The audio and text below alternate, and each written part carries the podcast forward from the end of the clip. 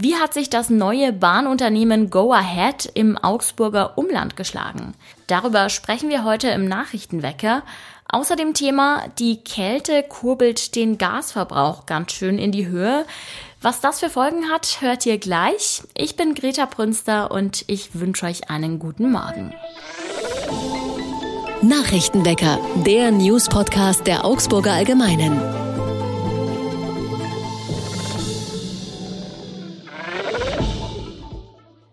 4 Grad Temperaturunterschied. Das klingt erstmal nach nicht sehr viel. Es macht allerdings für den Gasverbrauch einen großen Unterschied. Weil es in den letzten Tagen so kalt war, haben die Augsburgerinnen und Augsburger ihre Gasheizungen ordentlich hochgedreht und damit auch sehr viel mehr Gas verbraucht. Damit ihr euch das mal vorstellen könnt, habe ich einen Vergleich. Beim Erdgas haben die Stadtwerke am Sonntag etwa ein Viertel mehr durch ihre Leitungen gepumpt als am Sonntag davor. Der Temperaturunterschied zwischen den beiden Sonntagen betrug circa 4 Grad. Aktuell sind die Gasspeicher zwar noch gut gefüllt, aber natürlich muss in diesem Winter besonders gespart werden. Und es kommt auch schon die nächste Kälteperiode auf uns zu. Zum Ende der kommenden Woche soll es soweit sein. Ob wir in diesem Jahr generell ein anderes Heizverhalten zeigen als im vergangenen Jahr, lässt sich übrigens noch nicht so wirklich sagen. Da ist es noch zu früh für einen Vergleich. Außerdem gäbe es da auch Verzerrungen, weil ja durch die Corona-Pandemie viele Menschen im Homeoffice waren und dadurch auch anders geheizt haben als in den Jahren vor der Pandemie. Das RS-Virus bringt derzeit auch in Augsburg die Kinderkliniken an ihre Belastungsgrenze. Nun nimmt das Josephinum an einer europäischen Impfstudie teil und sucht dafür noch Teilnehmerinnen und Teilnehmer. Es geht darum, die Wirksamkeit eines neuen, kürzlich zugelassenen Impfantikörpers gegen RSV zu testen.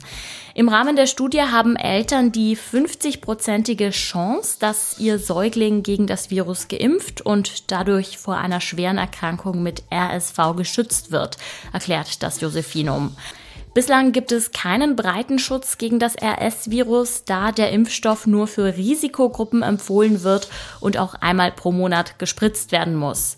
Vor wenigen Wochen hat die Europäische Arzneimittelbehörde jetzt einen weiterentwickelten Impfstoff zugelassen, der noch in größeren Gruppen getestet werden muss.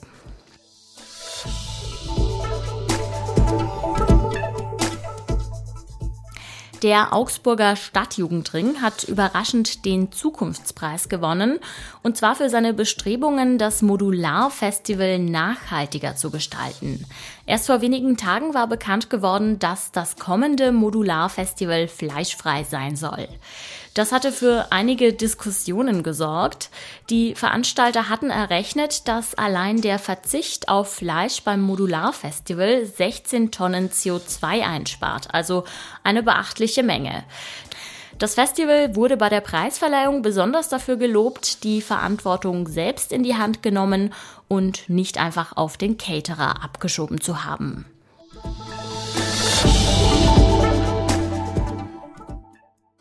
Beim Wetter gibt es keine großen News. Es bleibt kalt mit Werten zwischen minus 8 und minus 2 Grad. In der Nacht sinken die Temperaturen dann zeitweise sogar auf minus 13 Grad. Rechnet also besonders in den frühen Morgenstunden mit glatten Straßen. Zugausfälle am Sonntag, Verspätungen am Montag. Es war ein ganz schön holpriger Start, den das Bahnunternehmen Go Ahead in und um Augsburg hingelegt hat. Warum es Probleme gab und wie die gelöst werden sollen, das weiß mein Kollege Stefan Krog. Hallo Stefan. Hallo Greta. Am Sonntag gab es ja Fahrzeugstörungen. War das am Montag auch der Grund für die Verspätungen? Nein, das Thema Fahrzeugstörungen hat Go Ahead am Montag in den Griff bekommen. Ähm, die hatten zum Betriebsstart gleich ein bisschen Pech am Montag. Da gab es eine Stellwerkstörung in Ulm. Ähm, das Problem ist, dass sich bei dem Betriebskonzept in Augsburg so eine Störung äh, dann im ganzen Netz ausbreitet.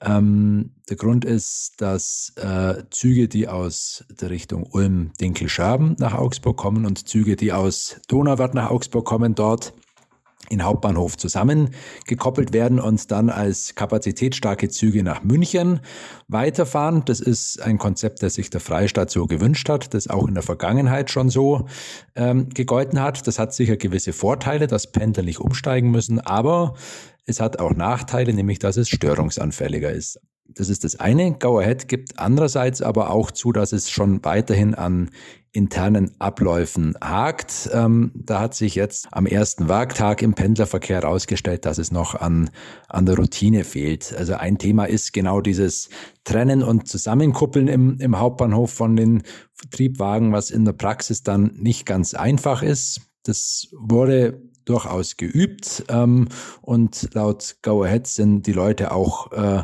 gut ausgebildet, aber in der Praxis ist es halt äh, äh, was anderes, als wenn man das auf einer Übungsfahrt macht. Go Ahead sagt auch, Sicherheit geht vor Pünktlichkeit und wir wollen uns jetzt mal langsam rantasten, aber das Unternehmen hat auch schon äh, Besserungen gelobt und äh, meint, dass man im Lauf dieser Woche weiterkommen wird. Wie haben denn die Menschen die Verzögerungen aufgenommen? Also gerade am Montag ging es ja um den Pendelverkehr, das heißt, viele waren auf dem Weg zur Arbeit. Also klar, begeistert war da niemand. Ähm, andererseits äh, sind die Pendler durchaus gewissen Kummer gewohnt, weil auch der Fugger Express der DB, die bisher äh, in diesem Netz gefahren ist, auch schon immer wieder Verspätungen eingefahren hat. Also es gab da Leute, bei denen die Stimmung nach einer halben Stunde auf dem Bahnsteig äh, in der Kälte dann auch entsprechend eisig waren, aber es gab auch welche, die es mit Humor genommen haben einer hat gesagt, ja, eigentlich ist es wieder, wieder Fugger Express, der da eben die vergangenen 14 Jahre gefahren ist, nur jetzt halt mit, mit blauen Zügen. Und, und da ist in der Tat auch was dran. Beim Fugger Express waren etwa 10 Prozent der Züge in der Vergangenheit verspätet und das wird wahrscheinlich auch künftig so sein. Einfach weil das Schienennetz rund um Augsburg ein hoch belastetes Netz ist, wo der Nahverkehr nur zum Teil eigene Gleise hat. Also die Frage, welcher Betreiber hier fährt, ist da eigentlich zweitrangig. Go Ahead kämpft allgemein mit Problemen, Stichwort Personalmangel. Deshalb musste der Fahrplan ja auch an einigen Stellen angepasst werden. Bis wann will man das denn im Griff haben?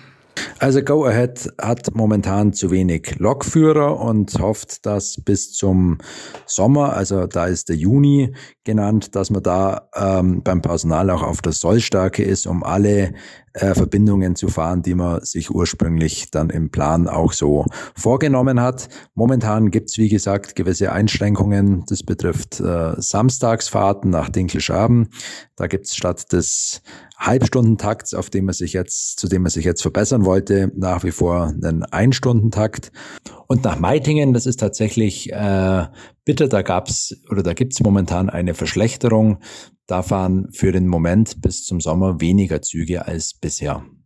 Im Augsburger Umland ist nun das Bahnunternehmen Go Ahead aktiv und auch wenn der Start holprig war, gibt es die Hoffnung, dass es bald reibungsloser laufen könnte. Danke Stefan für deine Einschätzungen. Gerne.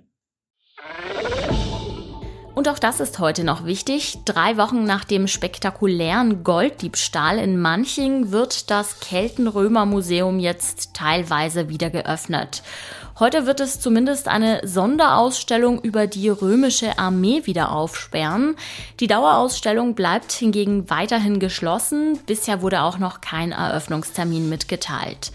Unbekannte hatten im November einen antiken Goldschatz aus dem Museum gestohlen.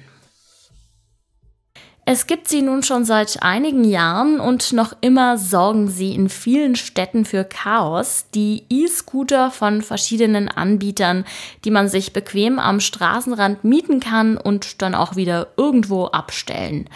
Die französische Hauptstadt Paris hat nun ein für alle Mal die Nase voll davon, vor allem weil es durch die Roller regelmäßig zu Unfällen kommt.